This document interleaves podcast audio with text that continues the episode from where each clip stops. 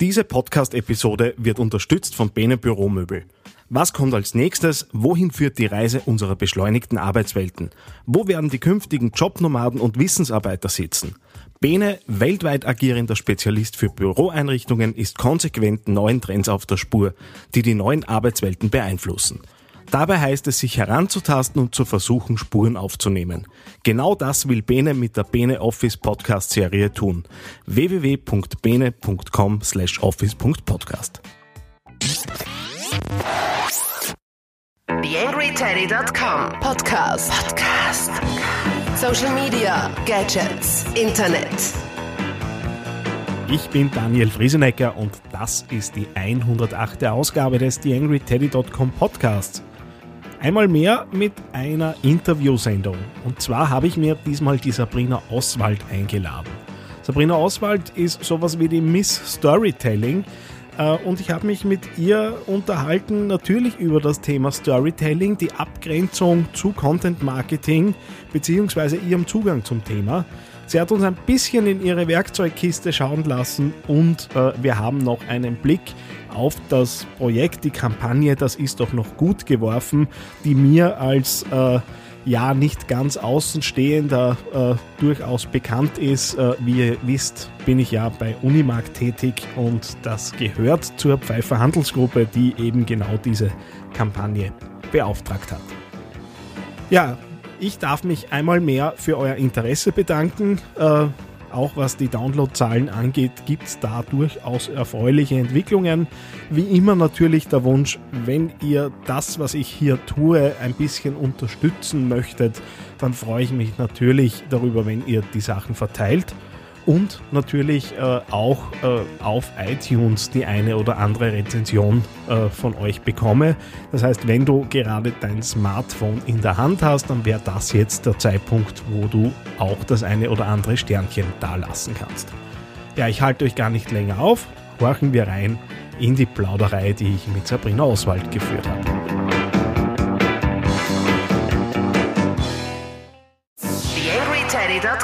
Podcast. Podcast. Informationen auf TheAngryTeddy.com oder auf Facebook.com slash TheAngryTeddy. Ja, ich bedanke mich recht herzlich, dass sie sich Zeit genommen hat. Bei mir heute zu Gast in der 108. Ausgabe des TheAngryTeddy.com Podcasts die Sabrina Oswald. Hallihallo. Hallihallo. 108, eine super Zahl. Finde ich perfekt zum Einsteigen für mich. Okay, äh, aus welchen Gründen auch immer. Also ich hätte jetzt noch nichts verbunden gehabt mit der Zahl ja, hast, 108. Hast, hast, du nicht gehabt. Ich habe nur heute eine, eine, eine lustige Abmessung gebraucht von unserer Kleinen und da war 108 genau die Zahl, auf die sie getroffen hat vom, vom, von der Größe her. Also insofern passt es perfekt. Okay, ich behaupte in Zukunft, dass das alles so geplant war. Selbstverständlich. Äh, für die, die, die Ne, für die, die dich nicht kennen, erzähl ein bisschen von dir. Wer bist du? Was hast du äh, mit dem Thema Netz, Marketing, Kommunikation, eben genau diese Dinge, die ich so behandle? Was hast du damit am Hut? Ähm, mit den Themen, die du behandelst, habe ich am Hut ähm, insgesamt eine, eine fast schon steinzeitlich lange Historie von 26 Jahren, in denen ich in der Kommunikationsbranche und im Marketingbereich unterwegs bin bin insofern ein, also eigentlich ein bisschen ein, ein, ein kleines Urgestein und habe in den 26 Jahren es eigentlich immer ähm, auf der Agenturseite als Berater durch ähm, sehr, sehr viele verschiedene Genres eigentlich ähm, getrieben und Beratung irgendwie äh, versucht, äh, so gut es geht, auch, auch äh, den Kunden angedeihen zu lassen. Ich glaube, das hat gut funktioniert. Ähm, das Gute daran war aber, dass ähm, diese Tour durch alle möglichen Disziplinen äh, ganz viel in mir an Klarheit geschaffen hat, wo sich denn Kommunikation hinentwickelt und äh, speziell in der Zeit der, der jetzt immer mehr digitalen, später in werdenden, größeren Schritten, jetzt auch immer mehr mobilen Ära, äh, ist es jetzt einfach so, dass sich für mich einfach die Klarheit von all den Schlüssen, die ich aus den letzten vielen Jahren Erfahrung sehe, einfach darstellt. Und da hat sich für mich Storytelling in den letzten Jahren als mein Thema herauskristallisiert und das ist jetzt zwei, seit 2009 einfach so meine Domäne, in der ich Kunden berate und, und äh, unglaublich viel Spaß dabei habe. Ja, was man ja natürlich auch merkt, wenn man dich so ein bisschen in den verschiedenen äh, Social Networks verfolgt, äh, du bist ja auch unbestritten äh, Miss Story Storytelling, äh, auch über die österreichischen Grenzen hinaus, wie man ja auch immer wieder nachlesen kann. Ja, ich verunreinige Storytelling-mäßig mittlerweile auch andere deutschsprachige Länder, ja.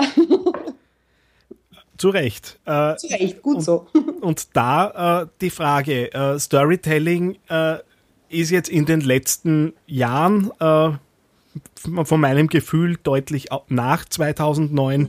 äh, immer mehr zum Passwort äh, geworden, ist natürlich auch äh, im Zusammenhang mit Content Marketing dann immer wieder genannt worden.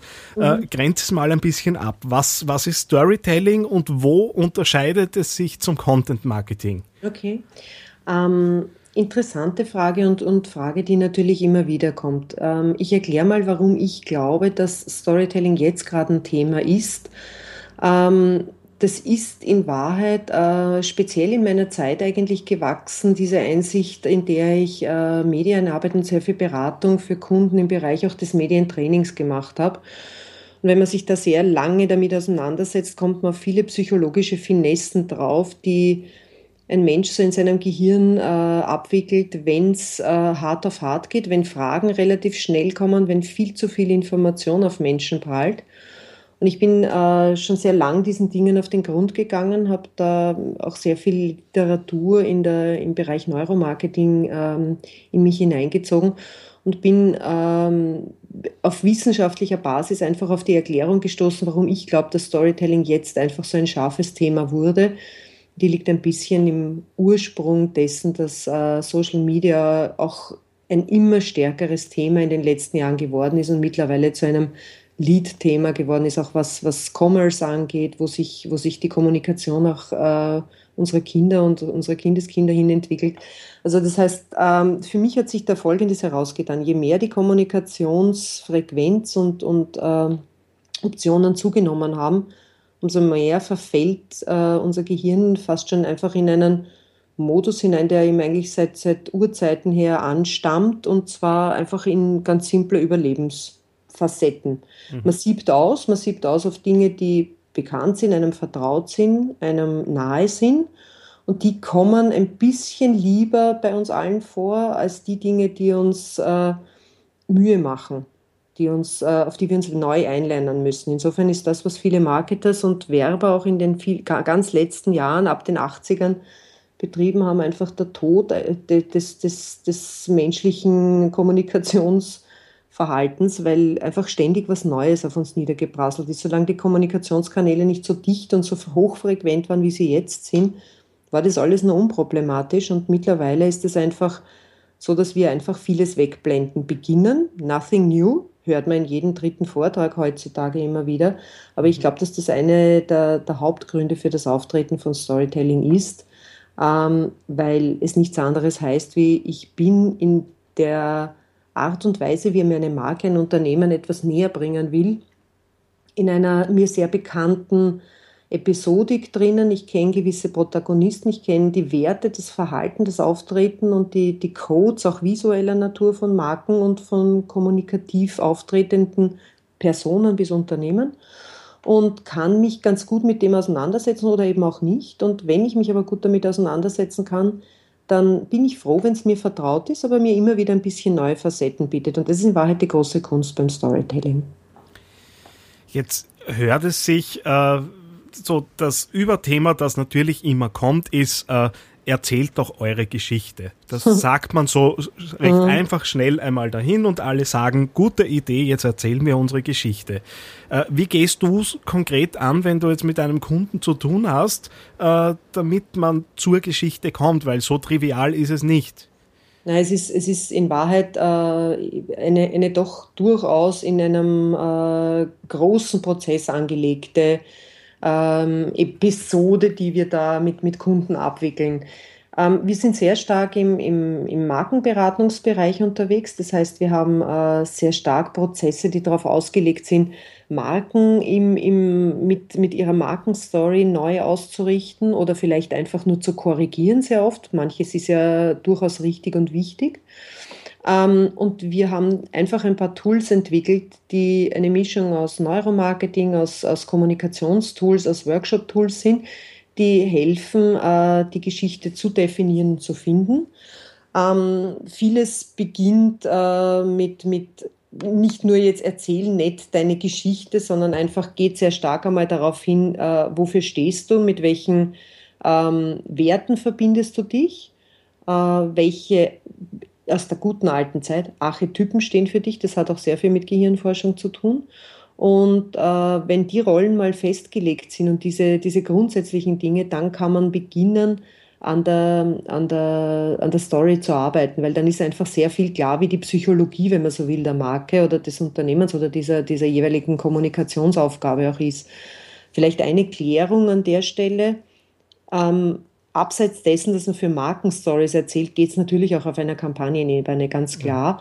Aber es muss natürlich insgesamt stimmig sein mit all dem, was sonst so passiert und sollte nicht komplett rausgelöst sein. Also das, das ist schon ein wichtiger Punkt und es gibt viele Marken, die es ganz grandios machen auf einer Kampagnenebene, wie Axe zum Beispiel. Da läuft es extrem gut und die Menschen finden das nicht nur nett humorvoll, sondern können sich auch gut damit verbinden. Das heißt, was wir tun, ist sehr viel im Workshop mit den Kunden erarbeiten, wo sie stehen, wo die Marke steht, wie sie verortet ist und von daher kann man dann beginnen, aus dieser Position heraus die Geschichte zu entwickeln.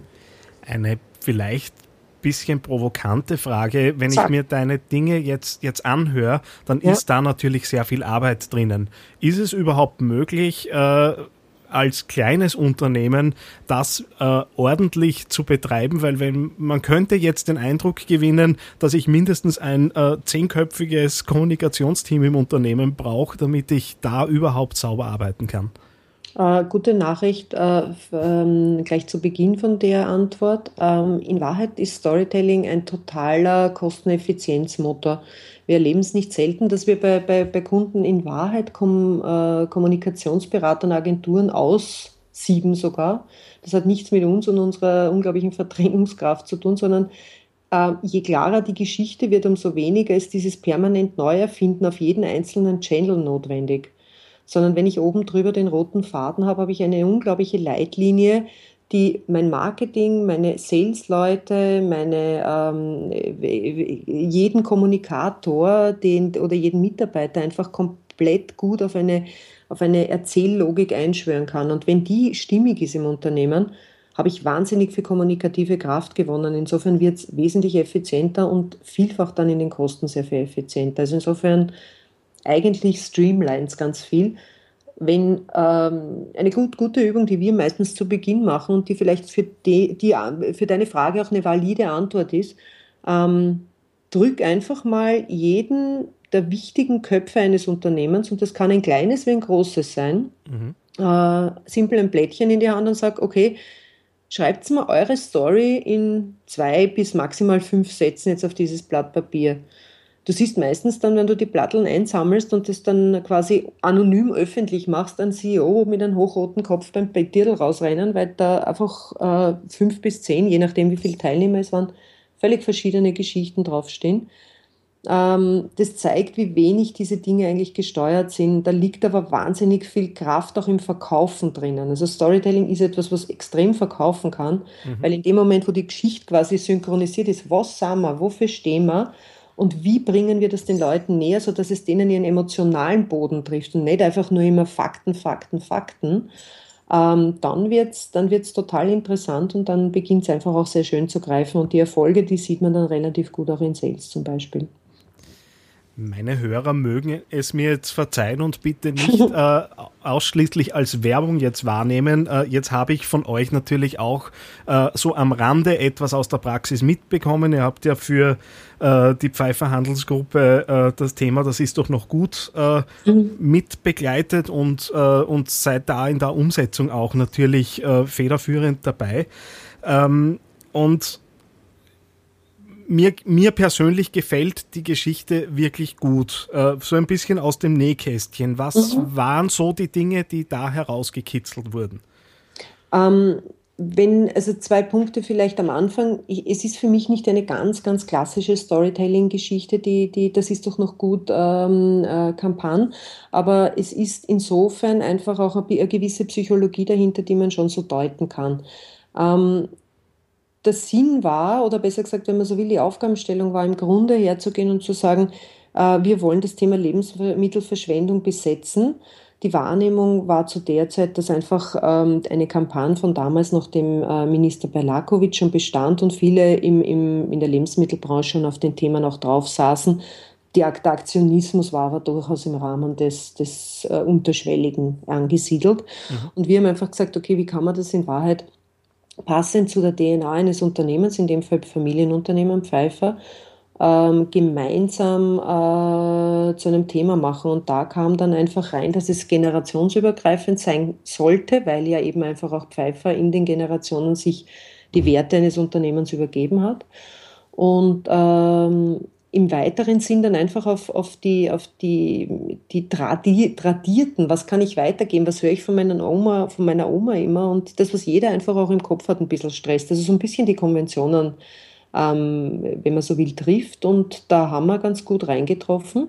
Mit das ist doch noch gut, äh, frei nach dem Motto, das hat da die Oma jedes Mal gesagt, wenn du den Kuchen am Teller nicht zusammengegessen hast, jetzt isst es zusammen, das ist ja noch gut. Und äh, auf dem haben wir aufgesetzt. Insofern hat es ein bisschen einen leichten psychologischen Hänger, ist aber eher fast so ein bisschen eine klassische Kampagne. Wir erzählen jetzt nicht wahnsinnig tief die Stories der Omas, weil wir einfach auch ein bisschen die, die Personen dahinter schützen. Aber nichtsdestotrotz Nichtsdestotrotz, äh, es geht ein bisschen in die Richtung zart, das kann man schon so sagen. Es ist einfach ein bisschen so die DNA, die wir immer reinbringen, ich weiß. Es kommt, äh, soweit ich das von, von meinen Kolleginnen äh, so höre, ja ganz gut an da draußen. Ich glaube, es funktioniert ganz gut. Die Omis und, und aber auch die Menschen da draußen tun irrsinnig fleißig und es ist eine schöne, schöne, vitale Ebene aufgebaut. Wir haben jetzt allein bis zum Sommersemester beispielsweise 1900 also über 1920 sind sogar äh, Schüler, Schülerinnen unterrichtet. Also da geht schon echt was weiter und, und äh, dafür das, für die eingesetzten Budgets finde ich das einfach eine wahnsinnig schöne Geschichte und auch so wie sie ausgearbeitet ist in den digitalen Kanälen und Social, das ist schon ganz okay. Sabrina, herzlichen Dank für das wirklich tolle Gespräch. Hat mir Spaß dir. gemacht, dich mal vor das Mikrofon zerren zu dürfen. Na, anytime wieder. Podcastkurse in Österreich unter podcast-kurse.at. Podcast-kurse.at. Ja, ich glaube, da war schon gehörig Fleisch drinnen und da gibt es jetzt für die Interessierten auch das eine oder andere zum Nacharbeiten und zum Nachdenken. Äh, Links zu dieser Ausgabe findet ihr natürlich wie immer in den Show Notes auf theangryteddy.com. Ansonsten bleibt mir nur zu sagen, vielen Dank fürs Zuhören. Wir hören uns das nächste Mal wieder und vergesst mir nicht aufs Rezensieren.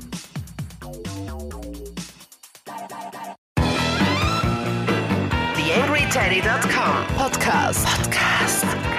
Nähere Informationen auf TheAngryTeddy.com oder auf Facebook.com slash TheAngryTeddy.